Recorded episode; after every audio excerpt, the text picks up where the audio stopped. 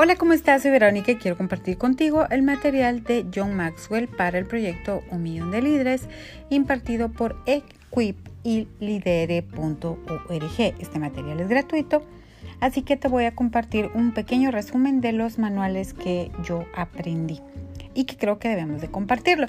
Así que sin más empezamos. Bueno, esta, esta clase la estoy tratando de climatizar porque no solamente aplica a la religión, sino que aplica a todo el liderazgo en donde tratas con gente y te importa la gente. Si eres líder es porque la gente te importa de alguna manera. Entonces, esta clase se llama Desarrollando las cualidades de un líder que sirva, ¿verdad? El arte de la toalla y la vasija. Muchos, muchos líderes o mucha gente quiere ser líder para cumplir un propósito particular. Y está bien, los grandes líderes tienen propósitos particulares. Siempre he pensado que las personas que pueden cumplir objetivos particulares pueden cumplir objetivos grupales. Sin embargo, el asunto del, liderazgo o que sirve es el contraste más sencillo y grandioso entre el liderazgo espiritual y entre el liderazgo secular y el liderazgo organizacional. Em, un líder que desarrolla líderes definitivamente está interesado en la gente y sirve. O sea, pone todo lo que sabe, todo su conocimiento, su tiempo, sus recursos para desarrollar a otros. Sin embargo, pues bueno, a veces eh, hay tentaciones o hay, o hay eh, llamadas de atención o hay, bueno, al final sí son tentaciones que tocan a todo líder en en todos los aspectos, ¿verdad? Y esas tentaciones que vamos a ver pues de las, las que más afectan el liderazgo eh, son tres. Y número uno es que pienses que eres autosuficiente. Nadie ha logrado algo importante solo. Entonces, eh, puedes cumplir objetivos particulares, pero normalmente estarán atrás tus papás, tu, tu esposo, tu esposa, tu novio, tu novia, tus amigos. Entonces, siempre necesitas de la gente y tú y la gente necesita de ti. Eso se llama cooperación social. Pero el ser autosuficiente a veces nos cuesta, sobre todo cuando vemos algunos que nos gusta tener el control de muchas cosas, entonces nos cuesta delegar, pero al final nunca hemos hecho algo que importe solos, ¿verdad? Ser autosuficiente es del diablo. Ay, sí, son mentiras. Pero hasta el diablo tiene sus legiones de demonios, según dice el libro de la cristiandad. Entonces tiene un muy buen equipo de trabajo que, que, que, que implementa, que controla y que cumple objetivos. Entonces, recuerda eso, ser autosuficiente está bien para tu autogobierno, pero para lograr cosas importantes vas a trabajar en equipo. Entonces, un líder que, em, que pueda cumplir objetivos va a tener un equipo de trabajo que debe ser igual o mejor que él. Número dos, o la segunda tentación, será el ser espectacular. Recuérdate que a la gente le encanta, le encanta que impresionar a otros. Entonces, el, liderazgo no se trata de convertirse en una celebridad o mantener una imagen, que de hecho sí se hace, es intrínseco del liderazgo, ¿sí? Pero no se trata solo de eso. ¿Por qué? Porque las cosas cambian muy rápido y lo que hoy es famoso, lo que hoy es interesante, mañana no lo es.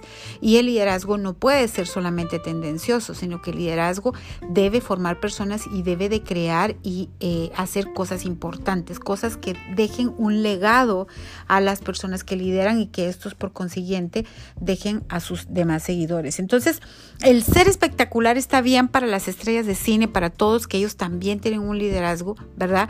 Pero, por ejemplo, hay estrellas de cine que de todos, de todas las estrellas de cine, algunos ya pues escriben libros y tienen influencia, pero muy poco nos acordamos de los, de los artistas de los años 30, de los años 20, tal vez algunos que nos gusta esa época escudriñamos, pero hay artistas que han dejado un legado, hay futbolistas que han dejado un legado, ¿verdad? Todo el mundo recordará a Messi, pero después vendrá alguien más. Entonces, ¿cuál es el legado que, que dejan estos, estos futbolistas o estos personajes? a las otras generaciones. Lo veremos luego, pero el ser espectacular no necesariamente es algo que te deje un legado, que forme o que desarrolle potencial. Me refiero a la motivación, ¿verdad? Que claro, que el tener, el ser famoso es bueno porque aumenta tu influencia, ¿verdad? Otra cosa, tentación es ser poderoso. El poder corrompe eh, y el poder absoluto corrompe absolutamente. Eh, como te decía, las personas que, que, que, logran cosas importantes las logran con equipos de trabajo, con gente que guían, gente que es mejor que ellos, gente que innova. Y también, y no se trata solamente de mantener el poder o estar por sobre las personas, no, se trata de desarrollar personas. Entonces, eh, es muy importante que, tú comprendas de que em, cuando tú tienes un equipo de trabajo, debes de, enfocarte en desarrollarlo, en que, los aprecies, en que los acompañes, en que les enseñes las cosas, en que seas tolerante durante cierto tiempo, ¿verdad? Porque en algún momento eh, em, las cosas pues sí requieren responsabilidad o entregables o responsabilidades monetarias que debes de, que debes de manejar. Entonces, bueno, eh, ¿Cómo puedes tú ser un líder que pueda eh, prestar un servicio o colaborar o cooperar con otros? Bueno, que la gente te importe. Número dos, que tengas una seguridad de que puedes desarrollar a otros y que seguramente tienen que ser iguales a ti o mejores. Y si son mejores se van a ir o si son mejores van a desarrollar. Incluso si son mejores te pueden desbancar. Pero eso quiere decir que estás haciendo tu trabajo bien hecho. Y no, no pienses en eso, de que mucho de eso pasa en los ambientes organizacionales, que la gente eh, tiene envidia a la gente que es buena y se está desarrollando. Pero no temas, si tú desarrollas a esa persona, esa persona va a tener lealtad hacia ti. Y si no la tiene, tú hiciste bien tu trabajo trabajo o estuviste guiado por las motivaciones buenas. Tienes una seguridad que asegura tu posición, cumple tu propósito y también permite que desarrolles tu futuro. La seguridad es un prerequisito para grandes compromisos. Solo los que tienen seguridad van a estirar o van a hacer cosas grandes. La seguridad es un prerequisito para pequeños compromisos también, porque solo los que tienen seguridad se van a humillar y van a aprender. A veces, por ejemplo, a mí me sucede que hay jóvenes que son más competentes que yo en ciertas cosas de tecnología. Entonces yo tengo que aprender, tengo que, pero lo tengo que aprender. ¿Por qué? Porque en el momento de tomar decisiones vale mi experiencia, pero en el momento de gestionar o, hacerme, o hacer fáciles o mejor, más eficientes las cosas, la tecnología nos ayuda mucho. Así que no te preocupes, las personas que desarrollan a otros es porque son seguros. También tienen propósitos, número tres, eh, inician con propósitos de servicio a otros, ¿verdad? De ser mentores, ¿verdad? ¿Por qué? Porque no tienes nada que probar. O sea, ya, tú, ya tu competencia está comprobada y tampoco tenía, tienes nada que perder. Porque igual, si en algún momento no aprecian tu trabajo, es porque no apreciaban tu trabajo desde el principio, no porque tú no lo hicieras bien o lo mejor que podías. Y no tienes nada que esconder. Las personas genuinas aceptan sus errores y aceptan sus debilidades, ¿verdad? Y llevan a otros a que las acepten para que mejoren. Otra cosa es que las personas reciben responsabilidades. Los, líderes eh, que, que sirven a otros o que cooperan con otros reciben las responsabilidades. ¿Por qué? Porque entienden que alguien tiene que tomar decisiones, incluso a veces por otros, ¿verdad? Em, tampoco quieren que su relación interfiera con eh, sus controles, con sus procesos, ¿verdad? O sea, los, los, líderes que, cooperan con otros, o sea, establecen reglas claras de cuál va a ser la, eh, la forma de cooperación. La gente, la gente hace lo que ve, no necesariamente lo que tú le dices. Tú puedes decirle mucha gente a la gente, muchas cosas a la gente, pero la gente va a hacer lo que tú haces. Por eso tú eres un buen ejemplo a seguir. Por eso debes de ser un ejemplo a seguir en muchas cosas. Si tú quieres que la gente llegue temprano, tú debes llegar temprano. Si tú quieres que la gente cierre negocios, debes de cerrar negocios. Si tú quieres que la gente sea creativa, tú debes de ser creativo. Si quieres que la gente sea, eh, eh, tenga confianza, tú debes de delegarles confianza para que ellos también confíen en ti. Y también debes de vivir una buena vida. ¿Por qué? Porque... Em, la gente que vive en paz, la gente que está contenta, la gente que, está, que coopera con otros, tiene una buena vida porque se interesan las personas, se interesa en su familia, se interesa en sus amigos, en sus padres, en sus hijos.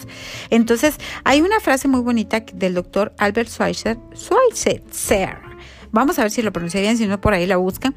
Yo no sé cuál sea tu destino, pero una cosa sé, los únicos que a tu alrededor serán verdaderamente felices son aquellos que habrán buscado y encontrado cómo servir. Yo digo cómo cooperar. Así que cuando tú tienes una buena vida, tienes unas buenas relaciones, estás en paz contigo mismo, entonces eh, eh, estarás bien y no tendrás que probar absolutamente nada.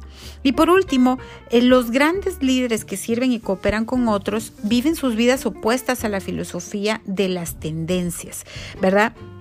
Tienen principios y valores em, que, que, que, los van a sostener. Yo he pasado por muchas maneras de liderazgo, porque hay liderazgo que tú vives y tú vas a hacer lo que tú aprendes. Entonces, hay liderazgos que son, eh, o hay, hay caminos para el liderazgo, y esos son la fuerza. La gente no tiene opción ni modo, te tienen que obedecer, y eso también funciona, pero funciona en tiempo. El camino de la intimidación, la gente es empujada. A veces sí, ese camino está bien porque la gente no va a caminar si no tiene incluso un poco de intimidación, ¿verdad? Entonces así pasa, por ejemplo, el caso de la pandemia. Si, si no había miedo, no había intimidación, la gente de repente no hubiera se hubiera mantenido en sus casas. Claro, eso no es sostenible, ¿verdad? Porque después la gente se da cuenta. Luego está la manipulación, donde la gente es coaccionada de manera emocional o con malas interpretaciones de enseñanzas eso también tiene, en este tiempo, la manipulación es una herramienta que mm, tiene también un tiempo de cumplimiento y de productividad, porque la gente investiga. Cuando la gente vea de que tú ve, en una congregación de una iglesia o ve un partido político en donde se les manipula y cuando ellos tienen acceso a Google se dan cuenta de que hay, de que hay opciones de espiritualidad libre, de que hay políticas de libertad, hay un concepto de libertad, te va a dejar porque piensa que lo engañaste. Enséñale a la gente a que sea libre, no la manipules, ¿verdad? La gente, cuando la gente, eh, también está el camino del intercambio, que la gente canjea por algo. Por ejemplo, cuando tú les dices, dame dinero porque te va a venir una cosa, eh, dame, dame tanto porque tú vas a obtener bendiciones de algún lugar o vas a obtener eso, la gente se, acostumbra al intercambio. ¿Y qué va a pasar cuando esas cosas no vengan? ¿Qué va a pasar cuando la gente venda su carro y te lo lleve a tu canal de televisión porque va a recibir un milagro y la gente no recibe un milagro? ¿Qué va a pasar? Pues no lo sé, pero eso es responsabilidad. Hay, un camino y ese camino funciona a cierto tiempo. En mi país ese liderazgo funcionó durante mucho tiempo para varios canales de televisión y radios de, dos, de las dos religiones más importantes de Guatemala, pero no fueron sostenibles. La persuasión. Esto es diferente cuando la gente está convencida porque ve que las cosas funcionan y que obtienen resultados. El poder viene de que las cosas funcionen y tengan resultados. Lo demás no es sostenible. La motivación, cuando la gente actúa voluntariamente, cuando la gente comprende que tú tienes una idea o tienes un plan que funciona, porque ya ha funcionado, porque hay resultados, la gente va a confiar en ti y va a estar motivada a seguirte. Y el honor, la gente es honrada por su líder por consiguiente responden. Cuando tú le, le das una idea a quien la tuvo, la compartes o dices mi equipo, este equipo está genial. Cuando dejas que la gente le, le consultas, les ayudas a que te ayuden a direccionar, entonces la gente va a ser honrada y la gente y definitivamente te vas a empoderar. Empoderamiento no es un puesto, empoderamiento no es un premio, Empoderamiento se trata de que la gente sea persuadida porque lo que tú les dices funciona, porque está motivada y actúa desde la voluntad, desde su libertad, ¿verdad? Con todas las objeciones y porque es honrada. Qué bonito esta clase y con eso terminamos el número 3. El libro número 3 que por ahí va a aparecer en diferentes libros porque todavía no he aprendido a usar esto, pero yo espero que te sirva. Así que un fuerte abrazo, que todo lo bueno te pase y nos seguimos escuchando por acá. Hasta luego.